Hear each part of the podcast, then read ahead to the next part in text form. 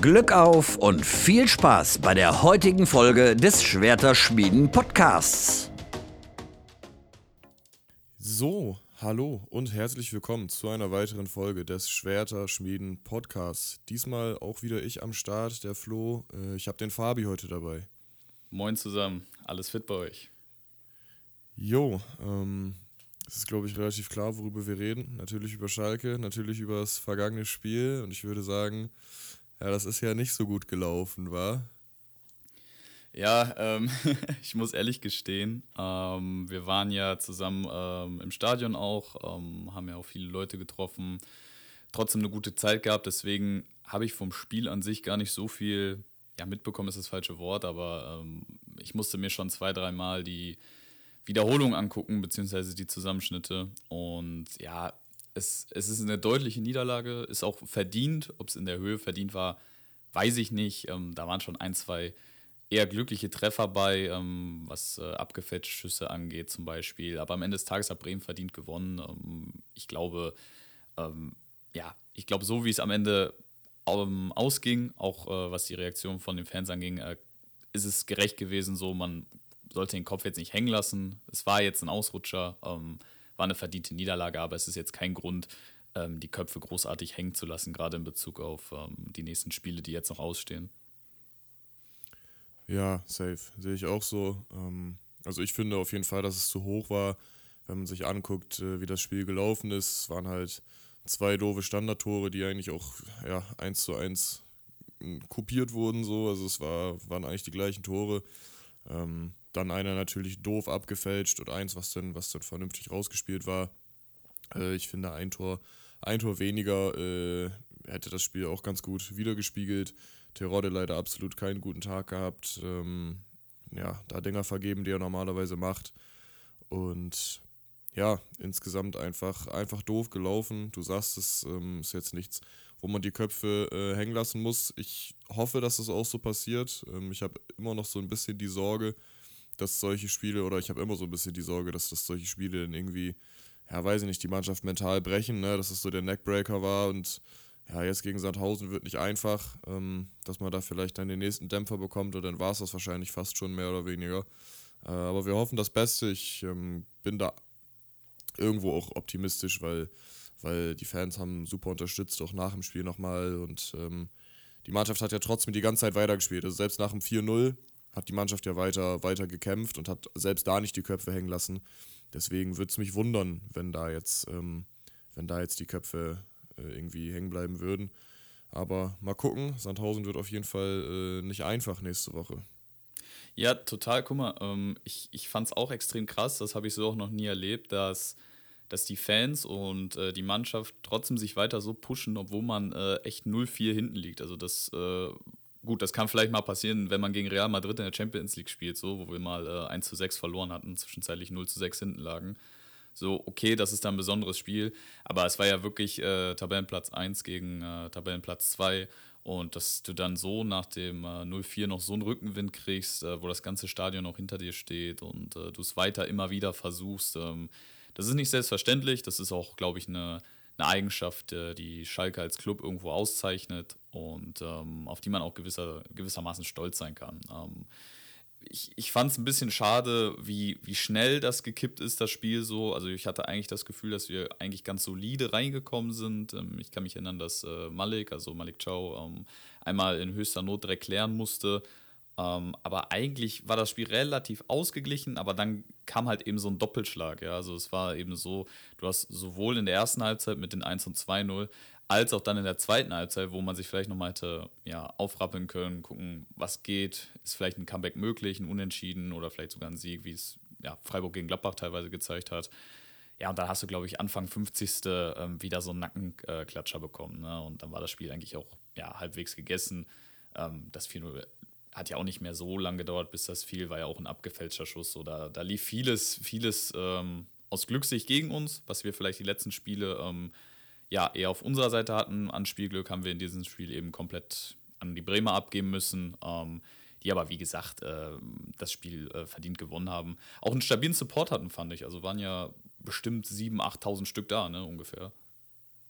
Ja, 100 Prozent. Also ich habe irgendwie gelesen, 6000 wohl, wohl offiziell Gästeblock, aber 8000 sollten wohl insgesamt irgendwie knapp da sein. Also echt Respekt und der Block hat ja auch äh, gut Alarm gemacht.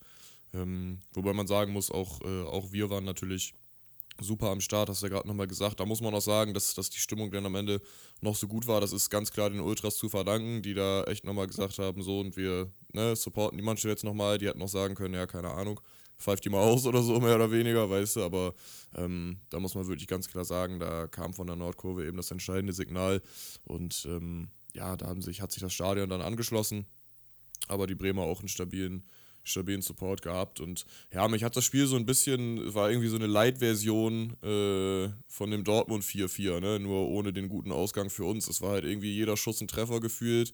Du liegst ganz früh relativ hoch hinten und ja, dann rennst du dem Ganzen irgendwie hinterher. Und ja, dann, wie du gesagt hast, dann fällt halt relativ schnell nach dem, nach dem Wiederanpfiff, fällt dann, fällt dann das 3-0 und ja, da ist das Spiel dann eigentlich auch gegessen. Ähm, das, das, das 4-0 dann irgendwann, das 4-1 fällt dann halt zu spät irgendwie in der, ich weiß gar nicht, wann war das, 88. oder so. Das ähm, fällt dann halt zu spät, damit da noch irgendwie äh, Spannung reinkommen kann, sag ich mal.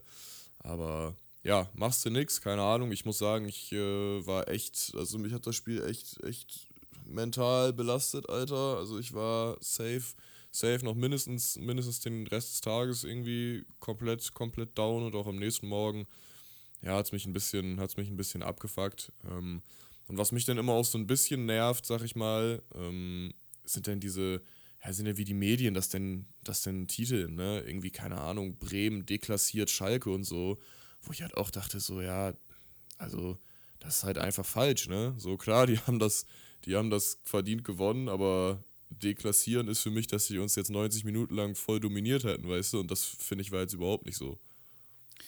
Äh, ich äh, lese kurz, äh, nee, zitiere kurz den Kicker. Äh, Werder zerlegt Schalke.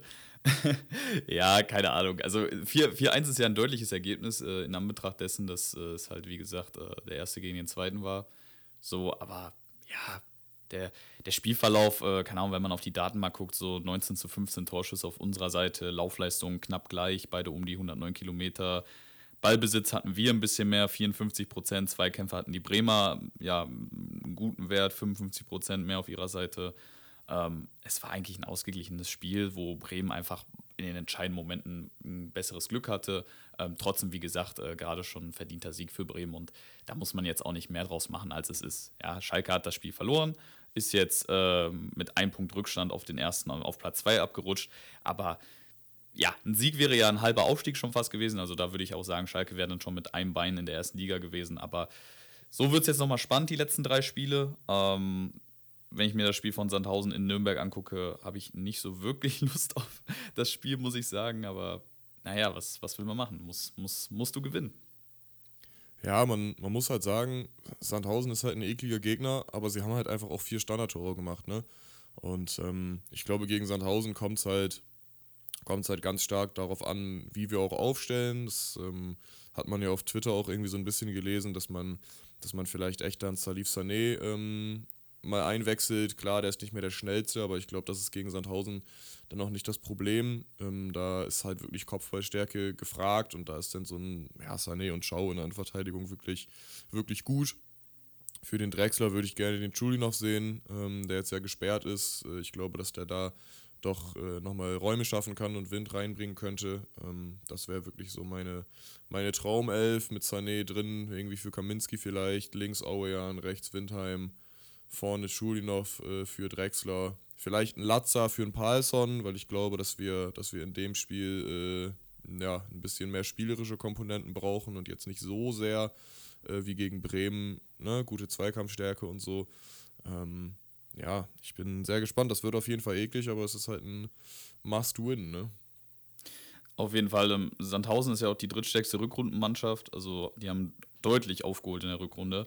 Ähm, aber nichtsdestotrotz äh, zu Hause immer noch schwach. Ähm, haben zu Hause aus 15 Spielen 14 Punkte geholt. Das ist eigentlich ja schon ziemlich schlecht.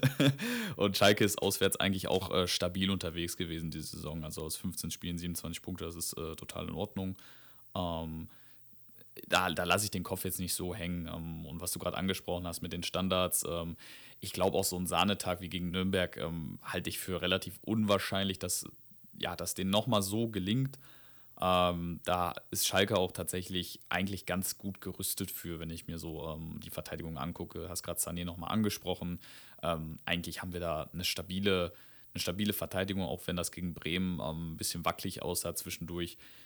Ja, aber wenn das eben die einzige Waffe von Sandhausen ist, ich glaube, gegen Nürnberg hatten die noch eine oder vielleicht höchstens zwei Chancen aus dem Spiel, die wirklich gefährlich wurden. Ähm, ja, wenn du das in den Griff kriegst und dann äh, deine Offensive gut einbringen kannst, wo wir ja wirklich, ähm, Domme Drexler fällt zwar aus, aber trotzdem weiterhin absolut top besetzt sind, ähm, dann ja, solltest du das eigentlich machen können. Vor allem wird Sandhausen ja auch total äh, blau-weiß sein. Also ich kann mir nicht vorstellen, dass da ähm, nur ansatzweise ähm, ja, das, das, das Gefühl eines Auswärtsspiels ja, aufkommt. Das wollte ich auch gerade sagen. Also ähm, das wird halt, es wird halt wie ein Heimspiel für uns werden, ähm, auf jeden Fall. Und ähm, es ist ja auch, also bisher, wenn, wenn solche Statistiken waren, dann haben sie sich ja bei uns auch eigentlich immer erfüllt. Heidenheim war auswärts schwach, haben wir zu Hause dann geschlagen. Ähm, jetzt Sandhausen ist äh, heimschwach und das ist auch so meine Hoffnung, die ich fürs Pauli-Spiel vielleicht auch habe, die ja auswärts nun wirklich auch nicht, ähm, nicht so gut performen und das ist so die Hoffnung, die ich habe, dass, dass das vielleicht jetzt, ähm, ja, denn die Sachen sind, die uns, die uns denn zusätzlich nochmal beflügeln und, und uns die Sieger einbringen. Ähm, ich weiß, ich habe irgendwie gelesen, ich glaube sieben, sieben Punkte oder so reichen zum Aufstieg. Äh, am besten wären natürlich Zumindest neun, mal für die Relegation. Zumindest mal für die Relegation, genau. ja. Genau, also besten wären natürlich neun, da muss man sich nichts vormachen. Ähm, und man darf nicht unterschätzen, dass unsere Gegner ähm, auch nicht so leichte Gegner haben, wie es vielleicht auf dem Papier irgendwie ähm, vermeintlich aussieht. Also wie gesagt, Pauli muss selber noch gegen uns spielen, aber auch Bremen, ne? die spielen gegen Aue, die, die jetzt Rostock gestern echt gut Konkurrenz äh, gemacht haben. Ich weiß nicht, ob es am Ende ein Unentschieden war, aber ähm, also, also Aue ist echt nicht zu unterschätzen. Die sind jetzt in der Rückrunde wirklich auch nicht schlecht. Dann spielen sie noch gegen Regensburg, die immer eklig sind irgendwie, ja auch lange, lange oben mit dabei gewesen. Ähm, also ich würde, ich würde jetzt gar nicht so sagen, dass das jetzt selbstverständlich ist, dass Bremen da jetzt die neun Punkte holt und irgendwie rausgeht. Vor allem, wenn der Druck noch dazukommt, ne? Äh, der Tabellensituation. Ich ähm, glaube schon, dass da noch einiges drin ist, aber in erster Linie muss man natürlich selber äh, seine Punkte holen. Äh, und einen anderen Auftritt zeigen wie jetzt gegen Bremen. Ja, ähm, ich, ich würde gar nicht Bremen so in den Fokus nehmen. Ähm, so der Gegner, auf den Schalke jetzt erstmal gucken muss, falls Schalke Patz ist Darmstadt. Ähm, Pauli hat man ja im direkten Duell. Äh, und auch Darmstadt äh, sehe ich da ähnlich, wie du es gerade gesagt hast. Ne? Spielen auch noch gegen Aue, ähm, die noch rechnerisch noch nicht abgestiegen sind, aber ja, es sieht schon schwer danach aus. Das ist jetzt so der letzte Strohhalm, dieses nächste Spiel gegen Darmstadt. Ähm, dann hast du Pauli gegen Nürnberg auch noch nächstes Wochenende. Ähm, wird auch nicht einfach. Bremen spielt gegen Kiel. Ähm, was ich äh, ja mit am äh, krassesten sehe, ist tatsächlich danach Düsseldorf gegen Darmstadt. Düsseldorf ist unter äh, Tune noch umgeschlagen. Also das wird auch definitiv nicht einfach für, für Darmstadt. Äh, Bremen, wie du schon gesagt hast, äh, muss gegen Aue ran. Und ich glaube, ich gucke es gerade live nach. Äh, genau, Darmstadt hat am letzten Spieltag Paderborn zu Gast und äh, Paderborn ist immer noch die stärkste Auswärtsmannschaft. Also, das ist, wie du schon sagst, ist kein leichtes Programm für die anderen. Ähm, und auch, auch Regensburg muss als Bremen erstmal schlagen. Pauli auch noch gegen Düsseldorf, habe ich ja gerade schon äh, erzählt, unter Tune noch umgeschlagen.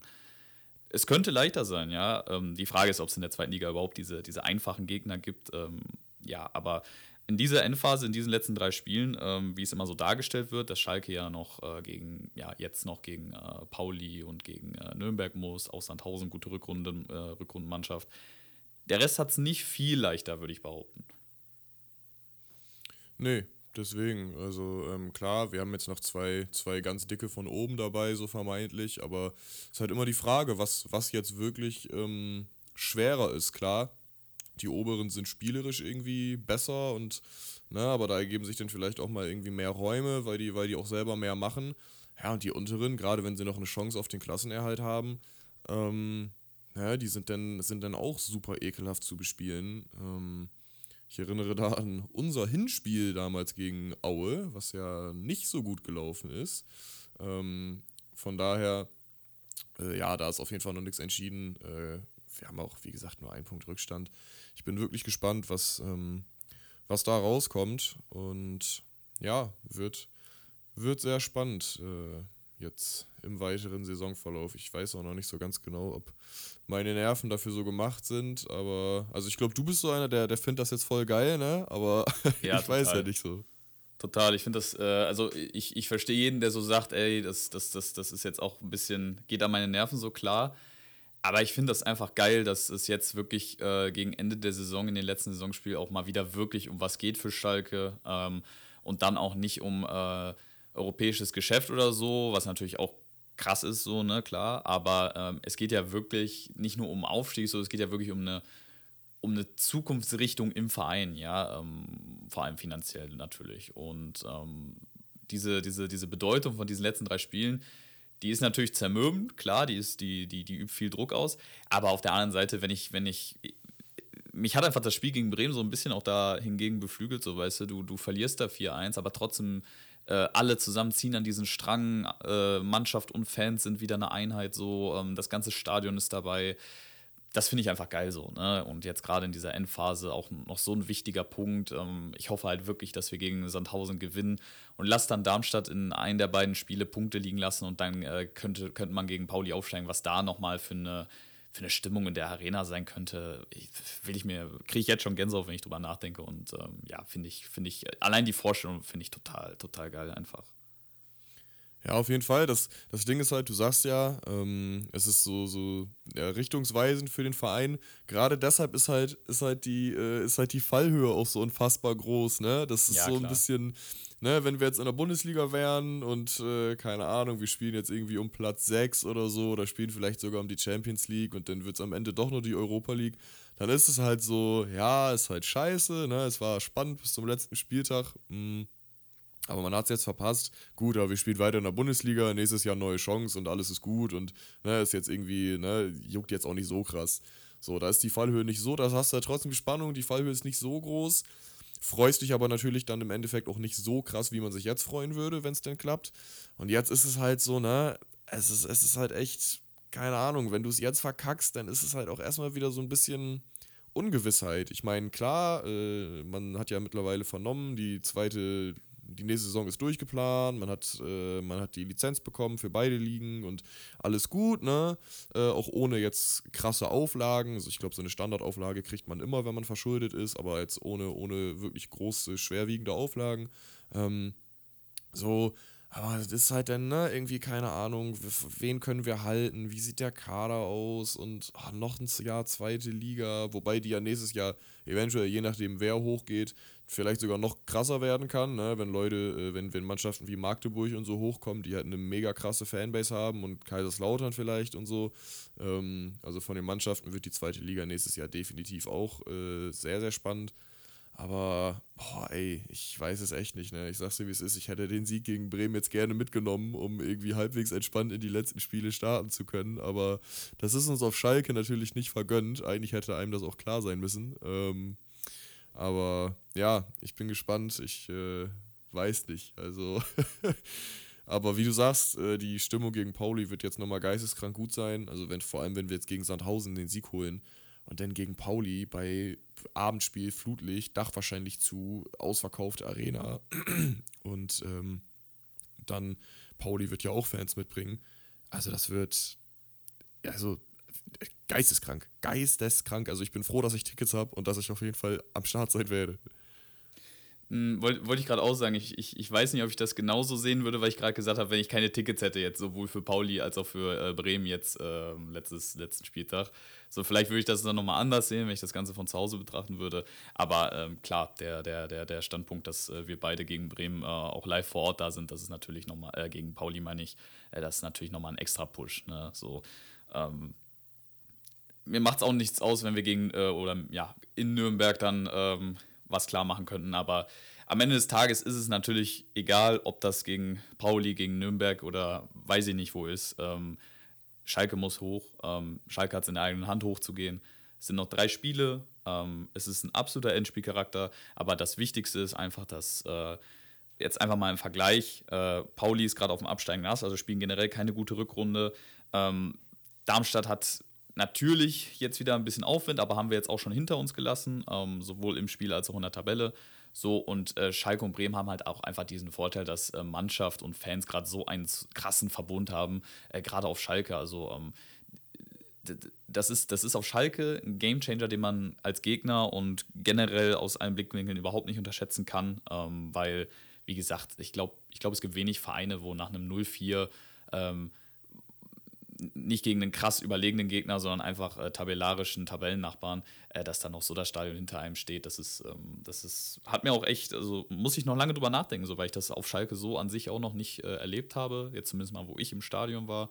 Ähm, ja, wo wir nebenbei sowieso äh, öfters gewonnen haben, wenn ich da war. Äh, so viele Niederlagen habe ich, glaube ich, gar nicht miterlebt. Ähm, ja, dann, dann, dann, dann motiviert dich das natürlich noch mehr, sowohl als Fan als auch als Spieler, ähm, nochmal alles zu geben, jetzt diese letzten drei Spiele. Und ich bin aber tatsächlich äh, da positiv gestimmt. Also ich kann mir nicht vorstellen, mit diesen Charakteren, mit einem mit Terodde, der alles gesehen hat schon, ähm, dass die jetzt sich das nochmal nehmen lassen. Ich glaube, die werden jetzt nochmal alle Kräfte bündeln. Das kann gegen Sandhausen ein ekliges Spiel werden, klar, aber wie gesagt, lass, lass, lass Pauli erstmal auf Schalke ankommen und äh, lass die dann mal versuchen, da einen Punkt zu holen. Ich glaube, da, da wird die Kurve, wenn nötig, den Ball äh, vom Tor wegschreien, wenn das nötig ist. Ähm, das, das, ich habe richtig Lust drauf. Ich habe richtig Lust drauf.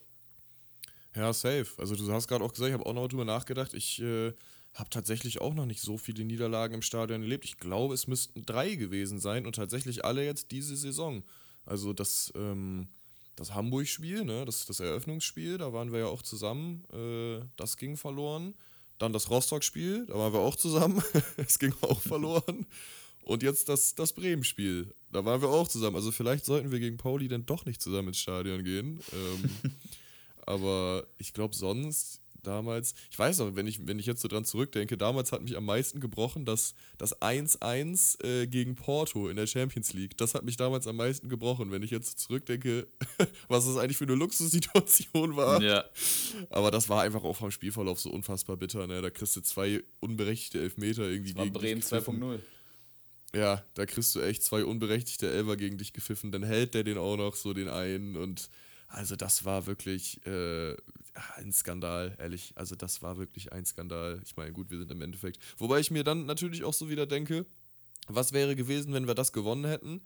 Wären wir dann auch als Zweiter aus der Gruppe rausgegangen, hätten wir dann gegen City spielen müssen, wären wir dann auch ausgeschieden, weißt du, das sind dann wieder so What-Ifs, die man sich dann irgendwie, ne, stellt, äh, was da vielleicht hätte anders äh, werden können, aber ähm, naja, jetzt sind wir sowieso ganz weit weg von der Champions League.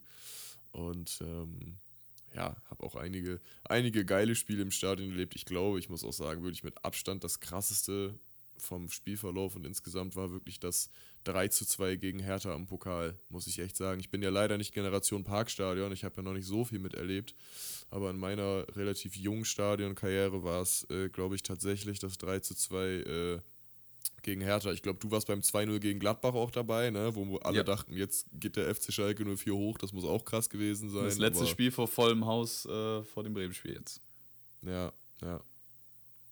Ich über, also wenn ich überlege, ich war ja, glaube ich, auf ohne jetzt äh, jemanden zu nahe ich war ja, glaube ich, auf mehr Spielen äh, in der Arena schon als du. Ähm, ich kann mich jetzt nicht an jedes einzelne erinnern, aber zu den emotionaleren gehören auf jeden Fall 2-0 gegen Leipzig in der, erst, in der ersten Tedesco-Saison, ähm, wo Leipzig als Vizemeister nach Gelsenkirchen gekommen ist, neuer Trainer, so wir wussten nicht, was uns erwartet und dann ja, schlägst du einfach den äh, Vizemeister. So, das war schon sehr, sehr krass.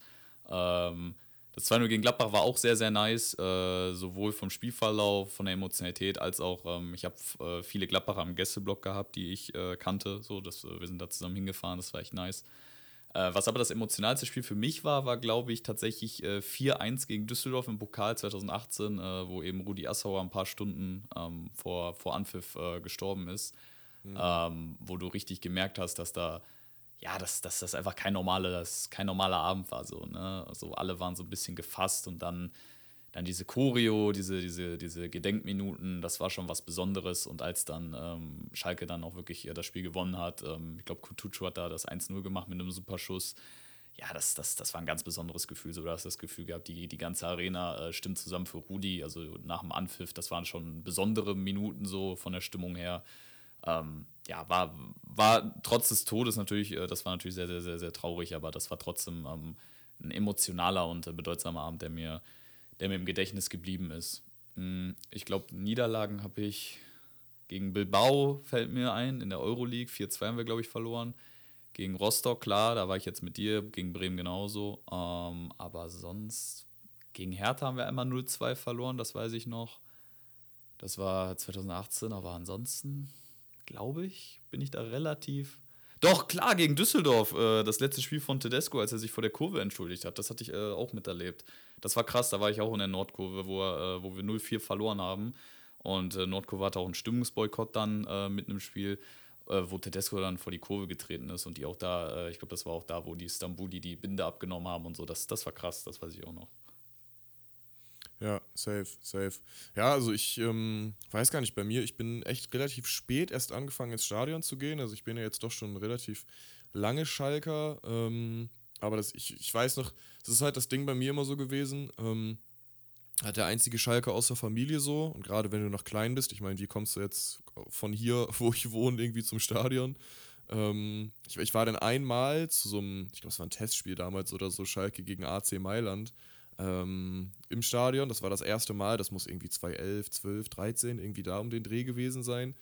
Ähm, ich halt auch noch relativ jung gewesen und dann war ich super lange nicht, weil wie gesagt, erstmal irgendwie einziger Schalker aus der Familie gewesen so und keiner hatte halt Bock da ins Stadion zu fahren. Ergo war es für mich dann auch äh, ja eigentlich unmöglich so. Ähm, und dann habe ich aber irgendwie von Jahr zu Jahr mehr meine, meine Mom auch noch mit angesteckt ähm, und die ist dann auch immer mehr zum Schalke-Fan geworden. Äh, ja, und dann sind wir das erste Mal tatsächlich erst wieder nach diesem Testspiel ähm, das erste Mal wieder in der ersten Tedesco-Saison äh, im Stadion gewesen. Gegen, gegen Freiburg dann war das, glaube ich, als wir, was war das denn? Ich glaube 3-0, 2-0, 3-1, irgendwie so. Äh, als Petersen da die, die gelb-rote gekriegt hat, wo er nicht gecheckt hat, dass er die erste gelbe gekriegt hatte. Ähm, da waren wir das erstmal wieder im Stadion und ja, und von da aus dann so ein bisschen regelmäßiger. Wie gesagt, in der darauffolgenden Saison dann auch das Champions League-Spiel und so und dann das Pokalspiel gegen Hertha. Ähm, also ich bin froh, dass ich zumindest noch jeden, jeden Wettbewerb irgendwie mehr oder weniger mitgenommen hatte, außer jetzt irgendwie äh, Euroleague oder so, ne? aber zumindest alles mal so halbwegs gesehen habe. Ähm, und ja, so richtig regelmäßig dann jetzt eben echt erst in, in dieser Saison, ne, wo man dann, wo dann Gramozis war, wo, wo man dann die ganzen Testspiele am Anfang mitgenommen hat und äh, ja, ähm, das ist bei mir so ein bisschen die Story, muss ich sagen. Ähm, und jetzt vor allem, wo du halt auch unabhängig bist, du bist jetzt, bist jetzt über 18, hast dein eigenes Auto, hast deinen eigenen Führerschein, kannst da halt hinfahren, wann du willst, auch wenn mal keiner mitkommt. Das haben wir auch schon, schon tausendmal gesagt irgendwie. Jetzt bist du halt auch nicht mehr darauf angewiesen, dass irgendjemand, den du kennst, mitkommt, weil in der Regel ist halt eh immer irgendjemand im Stadion, den du kennst, mit dem du dann da abhängen kannst. So. Ja, spätestens ähm, seit, seitdem man die, äh, die Twitter-Jungs kennt. Das, ähm, und Mädels genau. natürlich auf, ähm, auf jeden Fall. Ähm, ja, was war sonst noch am Wochenende, Mann? Ähm, wir, haben, wir haben den Kampf von Tyson Fury zusammen geguckt. Ähm, was heißt zusammen? Also wir waren eben zusammen im Discord, haben den so zusammen verfolgt. Ähm, gegen Dylan White war ja so ein relativ großes Ding. Ich glaube, du bist ja gar nicht so krass drin im Boxen. Ich so, ja, so semi, so. Also ich verfolge das schon. Ähm, einfach weil mich MMA auch so interessiert und Boxen ist da, was danach so kommt im Kampfsport für mich. Ähm, ja, war ein großes Ding. Äh, zwei Briten äh, die gegeneinander geboxt haben. Äh, mit Tyson Fury so einer der Greatest of All Time, also auf jeden Fall Top 3, für mich sogar Top 2 mit Muhammad Ali wahrscheinlich. Ähm, ja, vor 94.000 Zuschauern im Wembley. Also, dass Fury ge gewinnt, war jetzt nicht das Unwahrscheinlichste, aber die Stimmung und diese ganze Emotionalität rundherum ähm, hat ihn ja auch als äh, seinen letzten Kampf angekündigt. Das, das, war schon, das war schon krass elektrisierend, fand ich, auch vom, auch vom äh, Bildschirm. Ja, safe. Also erstmal äh, habe ich Idiot mir natürlich Bild Plus dafür äh, irgendwie geholt, als ich dann gemerkt habe, dass man es gar nicht brauchte. Fing super an, also schon für mich diese ganze, das ganze Event. Aber vor allem, das habe ich jetzt irgendwie, das ist ja so ein Saftladen, da, da kannst du das nicht kündigen, indem du irgendwie in deinem in deinem Profil irgendwie auf Kündigen gehst oder so, da musst du da wirklich anrufen oder eine scheiß Mail schreiben, damit du dein blödes Bild Plus Abo kündigen kannst. Dann schreibst du da eine Mail, irgendwie, vor allem, du siehst auch überhaupt keine Kundennummer oder so, ne? Du schreibst einfach nur eine Mail. So, ich, du weißt gar nicht, was du da reinschreiben sollst, außer ich kündige das jetzt. Kundennummer und so hast du alles gar nicht. Sondern habe ich eine Mail geschrieben, ich will das jetzt wieder kündigen, direkt nach dem Kampf irgendwie. dann kriege ich irgendeine so automatisch generierte Scheiße zurück von wegen, ja, hier ist bei uns angekommen, wir melden uns denn persönlich und also was da wieder rauskommt, das, äh, da bin ich auch wieder gespannt. Aber ja, zu dem, zu dem Event selber, du hast recht, ich bin nicht so krass im Boxen drin. Also ist halt wie, wie der klassische Standarddeutsche irgendwie. Klitschko hat man halt alles verfolgt so. Ähm, aber danach, also ich weiß so halbwegs, wer die großen Nummern sind, ne? Wie gesagt, so ein Fury und so, ähm, die, die, kennt man denn schon. Äh, und so halbwegs, wenn, wenn irgendwelche großen Events sind, kriegt man das mit. Aber ja, mehr drin bin ich jetzt auch nicht. Und allgemein Kampfsport außer MMA ist bei mir jetzt halt äh, gar nicht auf dem Schirm. Ne? Wie gesagt, MMA feiere ich Todes so und äh, gucke ich, guck ich eigentlich auch immer, ja, eigentlich immer, selbst, selbst die Fight Nights, wenn es jetzt nicht wirklich die absoluten Kackkämpfe sind, so, ähm, gucke ich, mir, guck ich mir da auch echt alles an. Aber ansonsten Fight Night, also Boxen, wie gesagt, kennt man noch so, aber alles andere, also da irgendwie auch so Kickboxen oder so, ich habe keine Ahnung, was da irgendwie abgeht. Ähm, aber ja, safe war. Ähm, war, war echt ein nicer Kampf. Ich muss sagen, dass der White mich so ein bisschen überrascht hat. Der war gar nicht, gar nicht so scheiße und also zumindest am Anfang, wie ich gedacht hätte. Ähm, ich fand, der war, war wirklich explosiv dabei und hat, hat, hat auch ganz gut geboxt, äh, zumindest zum Anfang. Ähm, ja, aber dann kam natürlich irgendwann dieser mörderische Kinnhaken, Alter, der den dann sowas von äh, schlafen geschickt hat. Das war ja auch so geil, äh, wie der wieder aufgestanden ist und da erstmal ja. wie, so, wie so eine Spinne mit einem Bein zu wenig irgendwie da rumge rumgetanzt hat. Das war, also, ja, keine Ahnung, aber ähm, ja, war, war, war auf jeden Fall krass. Ein krasses Event, die Stimmung, wie du sagst, ähm, ja, war heftig, muss man sagen. Ich habe ähm, hab so ein Meme gesehen, äh, wo, drun äh, wo drunter stand, äh, ich, äh, wenn ich äh, am Club nicht mehr vor der Tür reingelassen werde, weil ich zu viel getrunken habe, wo der aufgestanden ist. Fand ich ganz lustig. Ja, man, man vergisst, glaube ich, immer ähm, ganz schnell eben, wenn so die, die ganz großen Boxen, dass die Gegner halt auch wirklich zu der Elite gehören. Ähm, und diese ganz ja. großen halt dann nochmal einen Step höher sind und das nochmal, ja, eigentlich zeigt, wie krass die sind. Also ich glaube, Dylan White hatte zwei Niederlagen vor dem Kampf jetzt. Äh, und eine war, boah, das ist jetzt wirklich gefährliches Halbwissen. Eine war gegen Anthony Joshua, glaube ich, äh, der auch definitiv zu dieser Top-Elite gehört. Äh, ist, glaube ich, der einzige Kampf, den auch nochmal ähm, aus dem Ruhestand locken würde. Ähm, und die andere war gegen irgendeinen Ungarn oder Bulgaren, glaube ich. Ähm, auf jeden Fall halt quasi, ja, nur, nur, gegen, nur gegen einen verloren, abgesehen von dieser Elite. Und äh, da merkst du auch erstmal, wie, ja, wie gut diese Gegner eigentlich auch sind, gegen die da äh, ein Fury, ein Wilder, ein Joshua Usyk kämpft, äh, auch ein Canelo zum Beispiel. Ähm, ja, es ist eigentlich beeindruckend, wenn man sich da mal tiefer mit auseinandersetzt. Um, auch die Vorgeschichte von einem Kampf, also ich brauche da jetzt nicht weit ausholen, aber da gab es eben auch eine Story, dass äh, Dylan White da lange drauf gepocht hat, weil ihm das eigentlich, weil ihm der Kampf eigentlich zustand. Ähm, rein vom Contender-Spot her, sprich, er war der erste Number One Contender sozusagen. Er hatte das Recht auf diesen Titelkampf gegen Fury. Ähm, dann wollte er aber erst gegen Joshua boxen. Dann kam dieser Wilder-Kampf noch dazwischen letztes Jahr ähm, von Tyson Fury.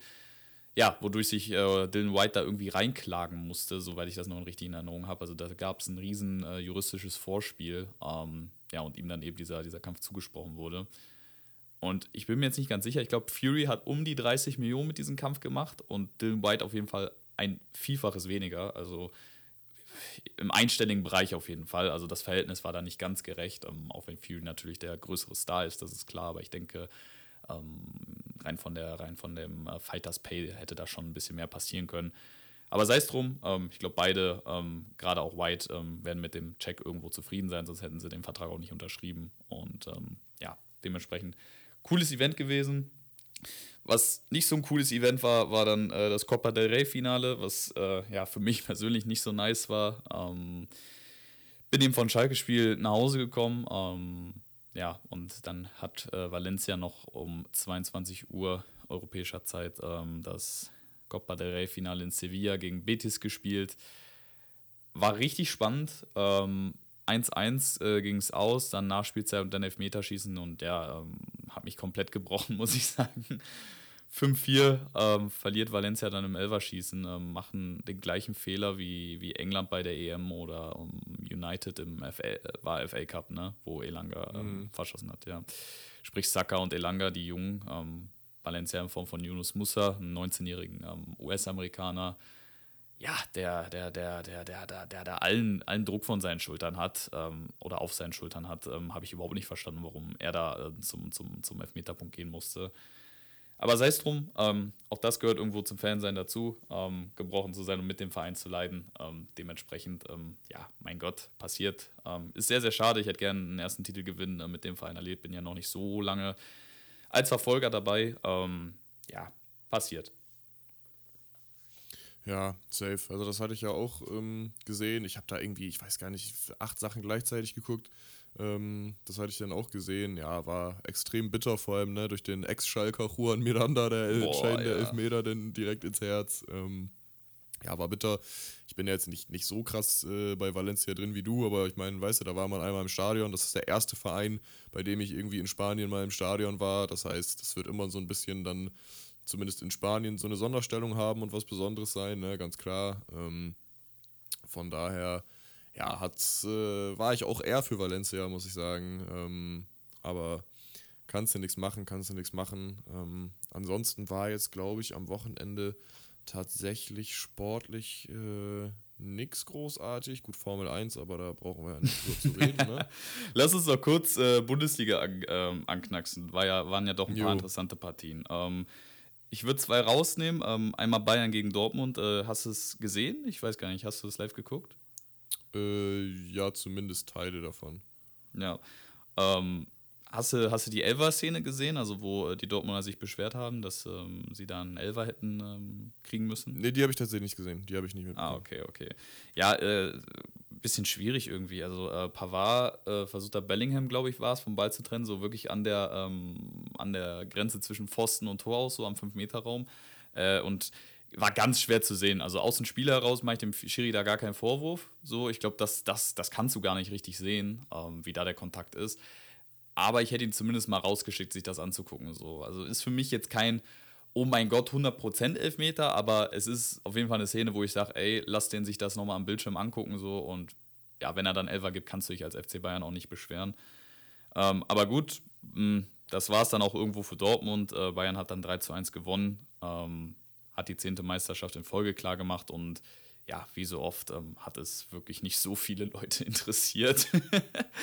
Wobei ich auch sagen muss, also am Ende des Tages ähm, ist es normal, wenn du zehnmal hintereinander die Meisterschaft holst, dass du das nicht äh, ja, die ganze Nacht durchfeierst wie beim ersten Mal. Ähm, aber nichtsdestotrotz ist es ja einfach schade für, für die Bundesliga, wenn die, wenn die Meisterschaft so an, ja, ich sag mal, an Wert verliert, ja, an emotionalen Wert für, ähm, für denjenigen, der sie gewinnt, weil das sollte ja eigentlich doch ähm, das, das höchste der Gefühle sein, die, die Liga für sich zu entscheiden. Ja, ja, auf jeden Fall. Das, ähm, ja, äh, war ein bisschen, äh, ein bisschen suspekt alles, muss ich sagen. Aber ähm, ja, man kennt es ja fast schon nicht anders, würde ich sagen. Ähm, aber ja, kein Plan. Ansonsten, also, äh, also ich habe ich hab ein Video gesehen aus der U-Bahn in München. Ich sag's dir, wie es ist, wenn ich morgens, zu, äh, wenn ich morgens äh, von der Uni her zum, äh, zur Uni musste wegen Studium, da war mehr los. Da war wirklich mehr los. da, war auch, da waren auch so viele Leute, da war auch so viel Stau, aber da war auch stimmungstechnisch mal mehr drin in Köln. Ähm, aber gut, keine Ahnung, ich, ich, ich finde es ganz lustig, sich, da, sich darüber lustig zu machen. So, mein Gott, lass, lass den Leuten doch ihren Spaß. Ja, es ist halt, das Problem ist, Bayern ist da halt echt so ein bisschen, bisschen gearscht, so, ne? Du hast, kannst es halt als Club nicht verhindern, wenn du so erfolgreich bist, dass die Event-Fans kommen. Ähm, du kannst es halt wirklich nicht verhindern, so. Und das ist bei Bayern gerade so ein bisschen schade, ob man sie jetzt sympathisch finden mag oder nicht, den ganzen Verein, weil sie halt eigentlich wirklich eine starke Basis haben. Ne? So und, und gerade zu Auswärtsspielen und so, ja, die Bayern wirklich gar nicht, gar nicht, gar nicht so schlecht sind. Ähm, und ja, das ist halt dann immer, das ist bei Dortmund ja genauso. Es ist dann so ein bisschen schwierig. Du kannst natürlich als Fan nicht sagen, oder als, als, als Verein nicht sagen, ja, hier, ne, die die Eventfans kommen jetzt nicht mehr ins Stadion oder so, ihr kriegt ihr kommt hier nicht rein und das kommt halt, das ist einfach so eine Entwicklung, die, glaube ich, einfach nicht zu vermeiden ist. Ähm, ja, und dann kommen natürlich solche Sachen äh, unweigerlich irgendwie.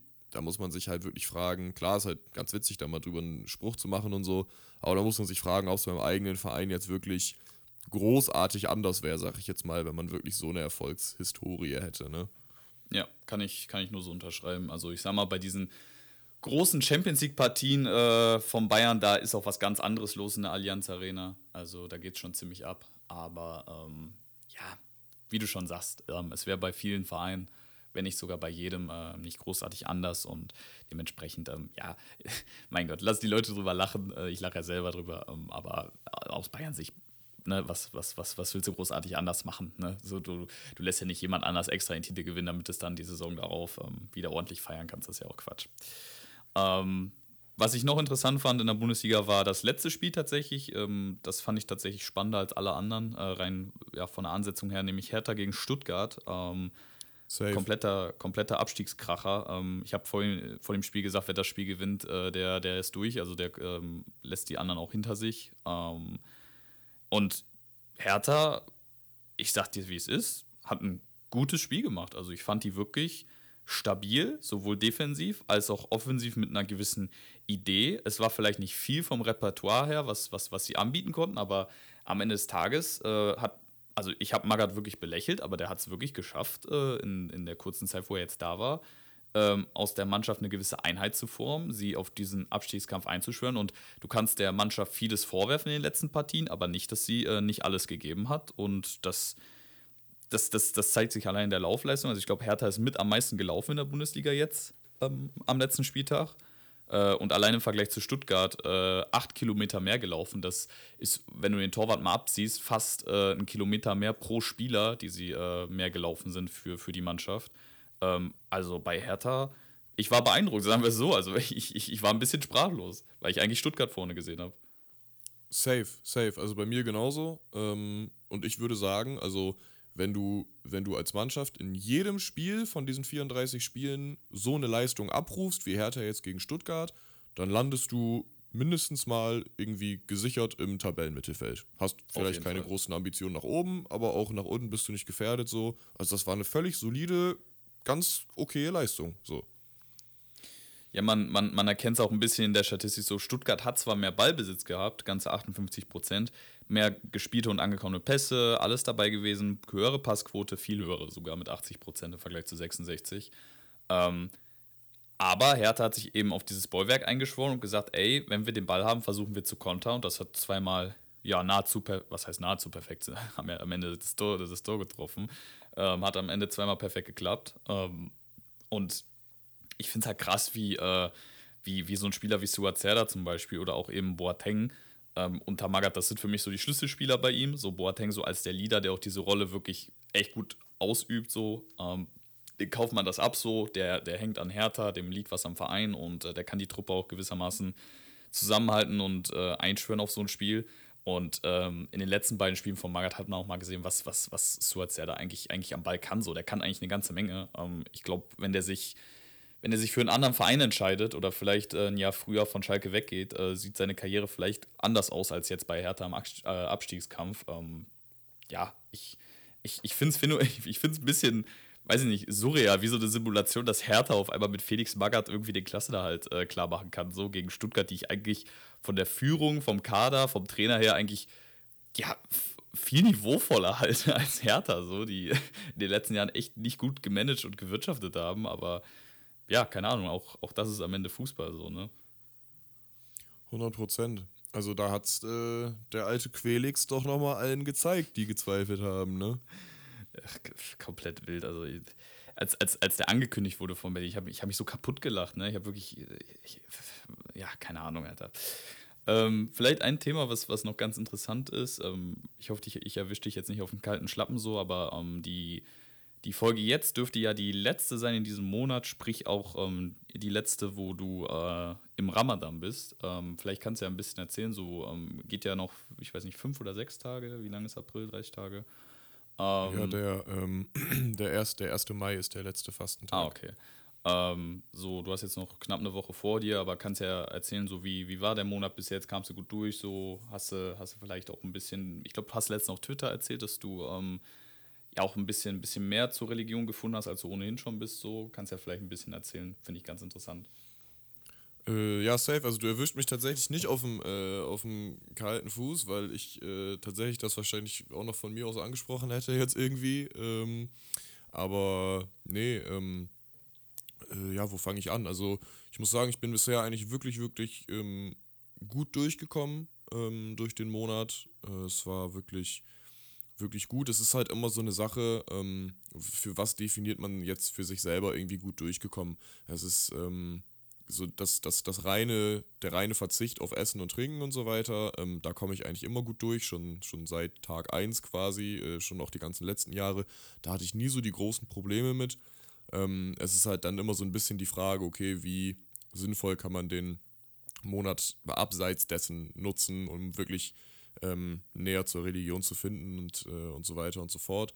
Und ich muss sagen, äh, für mich war, war dieser Ramadan jetzt echt relativ entscheidend, weil ähm, ich meine Religion jetzt vor dem Monat schon ja nicht so praktiziert habe in dem Ausmaß, wie äh, ich es mir gewünscht habe. Also als Beispiel, keine Ahnung, ich habe äußerst selten irgendwie fünfmal am Tag gebetet, was halt so die absolute Grundlage eigentlich der ganzen Religion ist. So, also das ist, ne, wenn du das nicht machst, dann, dann ist alles andere irgendwie gefühlt nur noch ein Drittel so viel, so viel wert, sage ich jetzt mal, weil das wirklich einfach die absolute Grundlage ist so.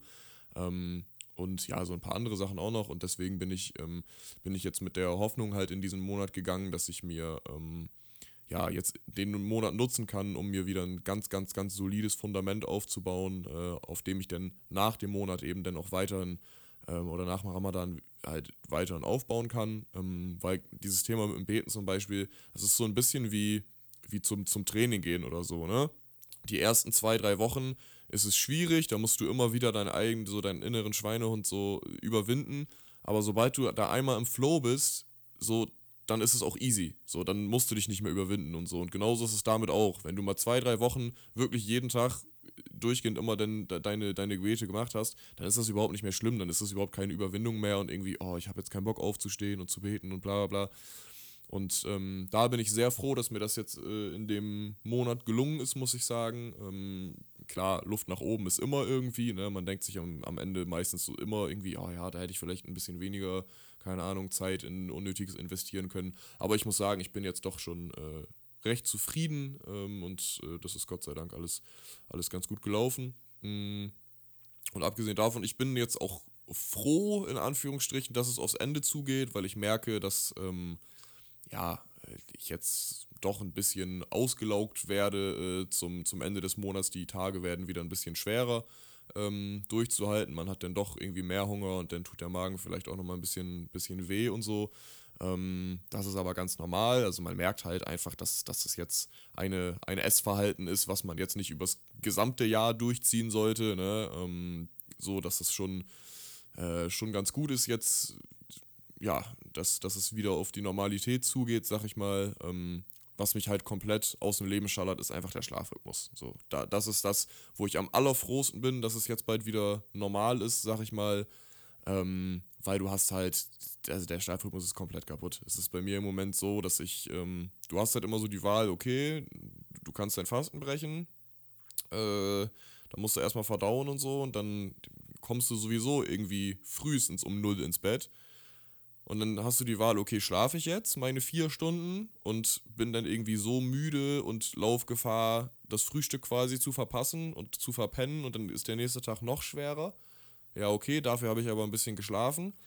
Oder gehe ich, ähm, gehe ich jetzt nicht pennen und mache durch bis 4, 4.30 Uhr so und habe dann ganz easy mein Frühstück und dann ist essensmäßig der nächste Tag nicht so schwer, aber du bist halt komplett gerädert. So. Und das ist halt, ja, so komplett, wenn du dann auch noch irgendwie arbeiten musst oder Uni hast und so, komplett, ja, was dich voll aus dem Leben schallert, so. Ähm, weil du dann ja nicht mal, wenn du denn müde bist, am Morgen Kaffee trinken kannst oder so. Das ist ja auch da, was dazu kommt. Und ähm, ja, da bin ich sehr froh, wenn das jetzt wieder äh, normal wird, muss ich sagen. Aber ansonsten, ja, war, war alles gut und ich glaube, viel mehr kann ich da jetzt auch nicht zu sagen, ohne den Rahmen komplett zu sprengen. Ich habe ja ähm, dich dreimal jetzt getroffen äh, im April. Ähm, einmal in Osnabrück bei Benno, ähm, dann in Herten bei Hannes und dann jetzt äh, ähm, gegen Bremen so. Und ich glaube, jedes Mal, außer gegen außer bei Benno vielleicht, jedes Mal ähm, ist mir einfach so ein kleiner Fauxpas passiert, so, dass ich zum Beispiel kam im Stadion so, war halt übel warm so und ich dachte so, boah, ein Glück habe ich noch vorher genug getrunken und so. Und wir sind halt so direkt nebeneinander so. Ähm, keine Ahnung, ich, ich, ich finde das immer krass, so wie, wie, wie, wie ja, wenn ich überlege, wie, wie, wie mir das schon passiert, so, so ein Fauxpas, und äh, da passieren dir wahrscheinlich, also dass du ähm, das mitbekommst, so ein paar mehr so ähm, im ganzen Monat. Um, Gerade wenn es so ein warmer Monat ist, also es war ja durchaus ein relativ heißer April jetzt so im Vergleich. Ähm, so, keine Ahnung, das ähm, ja, ist, keine Ahnung, da, da muss ich dann immer so ein bisschen über nachdenken, auch wenn ich weiß, dass äh, du mir das natürlich überhaupt nicht übel nimmst, so. Ähm, keine Ahnung, oder auch so Situationen wie zum Beispiel, ähm, wo wir in Herten zusammen waren, wo wir dann äh, zusammen Döner gegessen haben und dann zusammen aber gewartet haben, eben bis, äh, bis es äh, 20 vor 9, sprich äh, Iftar ist, so ähm, dass man da gegen, äh, gegenseitig so Rücksicht nimmt. Und äh, ich finde das echt cool so, dass, äh, dass, dass wir da jetzt in der gesamten Gruppe so, da spreche ich ja nicht nur für uns zwei, dass wir da wirklich so einen ähm, Support auch gegenseitig haben, dass, ähm, dass wir das äh, nicht nur respektieren, so, das ist, denke ich, das sollte was Selbstverständliches sein, aber dass man eben auch versucht, da ähm, bisschen Acht drauf zu geben, sodass das ähm, für, für jemanden eine besondere, besondere Zeit gerade ist und man da ähm, ja, eben versucht, ein bisschen, bisschen mehr Rücksicht aufeinander zu nehmen. So, ich glaube, das würde ähm, der Gesellschaft generell ein bisschen, bisschen gut tun, aber ich glaube, da bewegt sich tatsächlich ähm, in den letzten Jahren ähm, einiges zum Positiven. So, ich glaube, unsere Generation ist da ähm, definitiv offener geprägt als andere zuvor. Ey, 100 Prozent. Also das sind halt auch Sachen, äh, die, die freuen einen dann auch so, ne? Wenn, denn, wenn man dann sieht, okay, da, da wartet jemand mit einem, obwohl er gar nicht müsste. Und alleine so, so Kleinigkeiten, ne? So Nachfragen, ey, wie war dein Iftar heute? Was hast du gegessen? Oder davor halt irgendwie, jo, ich wünsche dir später schön Fastenbrechen und so. Das sind einfach so ganz so Kleinigkeiten, die dann aber die dann viel bedeuten irgendwo, weil man dann sagt, guck mal, so der, der Head müsste da gar nicht dran denken, aber irgendwie hat es jetzt trotzdem gemacht, ne? Und das ist halt echt ganz nice und ähm, auf der anderen Seite ist es mir dann aber auch so total egal, wenn, wenn mal so ein Fauxpas passiert oder selbst wenn Leute mich da so ein bisschen mit aufziehen, irgendwie, oh, jetzt trinke ich erstmal ein kühles Getränk, mm, ist das lecker, so, dann, ja gut, ne, das ist jetzt aber nichts, ähm, was mich jetzt total, äh, total aus dem Konzept bringt oder so. Du hast, glaube ich, nach dem Spiel, ich, entweder du oder Hannes war das, ähm, als wir da standen, dann irgendwie auch so, jo, wollt ihr noch was trinken? Ich hole jetzt noch was. Und so, dann guckt Hannes, ich glaube, Hannes war es, guckt mich dann die ganze Zeit so an und so, ja, soll ich dir auch was mitbringen und so. Und ich denke halt so, Digga, macht der das jetzt aus Spaß oder checkt er das nicht? Ich gucke ihn so an, ich sage, nee, du, ich verzichte und so. Jo, alles klar. Ich, ich glaube, der hat es bis heute nicht gecheckt. ähm, aber das sind dann halt so Sachen, die nehme ich dann auch eher mit Humor ähm, als alles andere. Und ja, ich beobachte auch, dass es äh, eher, eher ins Positive geht, ähm, was das Ganze angeht. Also ähm, ist natürlich irgendwie von, von, ja, von Ort zu Ort wahrscheinlich nochmal ein bisschen unterschiedlich, aber ich sehe vor allem das auch von beiden Seiten. Ne? Es muss halt auch, es muss halt von beiden Seiten kommen. Klar, die, die, die nicht-muslimische Seite muss irgendwie offen dafür werden, da auch ähm, da auch irgendwie empfänglich für zu werden, aber die Muslime müssen halt auch offen werden, ne? Und müssen halt auch, ähm, auch bereit sein, irgendwie das den Leuten näher zu bringen und können nicht erwarten, dass jetzt äh, jeden Tag zehn neue Leute vor der Moschee stehen irgendwie und sagen, so, und jetzt zeigt mir immer eure Religion so. Das ist halt ähm, so ein bisschen, ja, so, ein, so eine Wechselwirkung. Ähm, aber da zumindest hier in Bremerhaven und bei der Moschee, wo, wo ich eigentlich äh, mich zuordnen würde, sag ich mal, ähm, passiert da sehr viel Positives. Also zumindest jedes Jahr im Ramadan kommen da, ähm, kommen da auch so Politiker von der CDU und so auch mal vorbei. Wie viel da dann auch für den eigenen Wahlkampf vielleicht irgendwie gemacht wird, ist dann mal dahingestellt. Aber die sich das dann auch angucken und auch anhören und ähm, ja, und wie gesagt, es ist, glaube ich, ähm, immer am ich glaube, am Tag der deutschen Einheit findet das immer statt. Ist auch immer quasi, zumindest hier in Bremerhaven, immer Tag der offenen Moschee oder Moscheen, ähm, wo dann halt auch alle möglichen, also es ist grundsätzlich immer, ne, aber es ist ja nicht nur an dem Tag, dass der irgendwie offen für auch Andersgläubige und so ist, aber gerade halt eben besonders an dem Tag, dass die Leute sich da einplanen können, okay, da können wir jetzt alle mal hinkommen und da würden, da werden dann auch wirklich Führungen veranstaltet und so und das ist dann richtig durchgeplant. Ähm, also da entwickelt sich schon viel in die richtige Richtung und ähm, was ich mir noch wünschen würde, ist, dass, dass die Religionen untereinander ähm, oder die, die, die, die, ja, die Religionsgemeinschaften untereinander nochmal wieder ein bisschen mehr, mehr machen würden. So, zumindest früher hier in Bremerhaven war das so, dass halt wirklich ähm, ja, die, die Moscheen und die Kirchen irgendwie, ne, die Verantwortlichen zusammengekommen sind und äh, teilweise Synagogen dann auch. Ähm, die sind, glaube ich, in Bremerhaven jetzt nicht so, nicht so verbreitet, aber ähm, ja, und dann immer gemeinsame Projekte auch gemacht haben. Ne? Und ähm, sowas würde ich, würd ich mir wieder ein bisschen mehr wünschen, aber ja, es geht schon, es geht schon insgesamt, glaube ich, in eine ganz positive Richtung, auch wenn man leider immer wieder ein paar Einzelfälle hört, die dann so einen kleinen äh, Schritt, kleinen Schritt zurück sind. Aber ansonsten ist es schon sehr positiv, muss ich sagen. Ja. Äh, kann ich nicht viel hinzufügen. Ähm, ich hat, also ich bin ja selber nicht so religiös, ähm, eigentlich gar nicht, aber ähm, habe ja durchaus durch äh, viele Erfahrungen in meinem Leben, ähm, jetzt mal rein kulturell, ähm, ja, da auf jeden Fall erfahren, was das für Leute bedeutet und äh, mich darauf auch eingelassen. Ähm, ich glaube, das war bei mir tatsächlich in der Schule schon so. Also ich kann mich erinnern, dass wir zumindest mal von den Evangeliken her, ich hatte ja evangelischen Religionsunterricht, dass wir da auch mal eine Moschee besucht haben in der Nähe ähm, glaube, das haben die Katholiken nicht gemacht. Ähm, ja, sowas zum Beispiel, ne? dass du einfach guckst, ähm, was verbindet dich, anstatt immer zu gucken, ähm, was trennt dich. Das äh, ist nicht nur bei Religion so, sondern ja, eigentlich bei fast allem so. Ähm, ich glaube, wir können die Folge eigentlich ganz cool abschließen. Äh, wir haben es jetzt gerade Montag und äh, morgen und übermorgen ähm, und überübermorgen ist äh, internationaler Fußball, sowohl Champions League Halbfinale als auch Euroleague Halbfinale. Ähm, wir können ja vielleicht mal kurz durchgehen und eine kleine Prediction machen. Ähm, morgen schon ist eigentlich das Topspiel City gegen Madrid. Ähm, also ich, boah, wenn ich mal anfange, ich, ich bin, ich bin, was äh, Champions League angeht, komplett real biased. So, ich glaube, Real in Champions League ist so das Unangenehmste, was du kriegen kannst, gerade in diesen K.O.-Spielen in der Endphase. Ähm, deswegen glaube ich, dass ähm, Real das macht. Ähm, ich bin auf jeden Fall auch eher für Real, auch wenn mich diese ganzen internationalen Spiele nicht mehr so krass jucken, aber ich bin da auch natürlich eher für Real. Ich glaube allerdings, dass City sich durchsetzen wird. Ähm, ich glaube, die sind jetzt mittlerweile als Mannschaft äh, wirklich auch unter Guardiola so gereift, dass sie auch solche Spiele mal, mal ähm, für sich entscheiden können. Und ich glaube, dass ähm, ja, die einfach eine Macht sind. Und sorry an Omar, aber ähm, ich glaube, dass City sich da durchsetzen wird.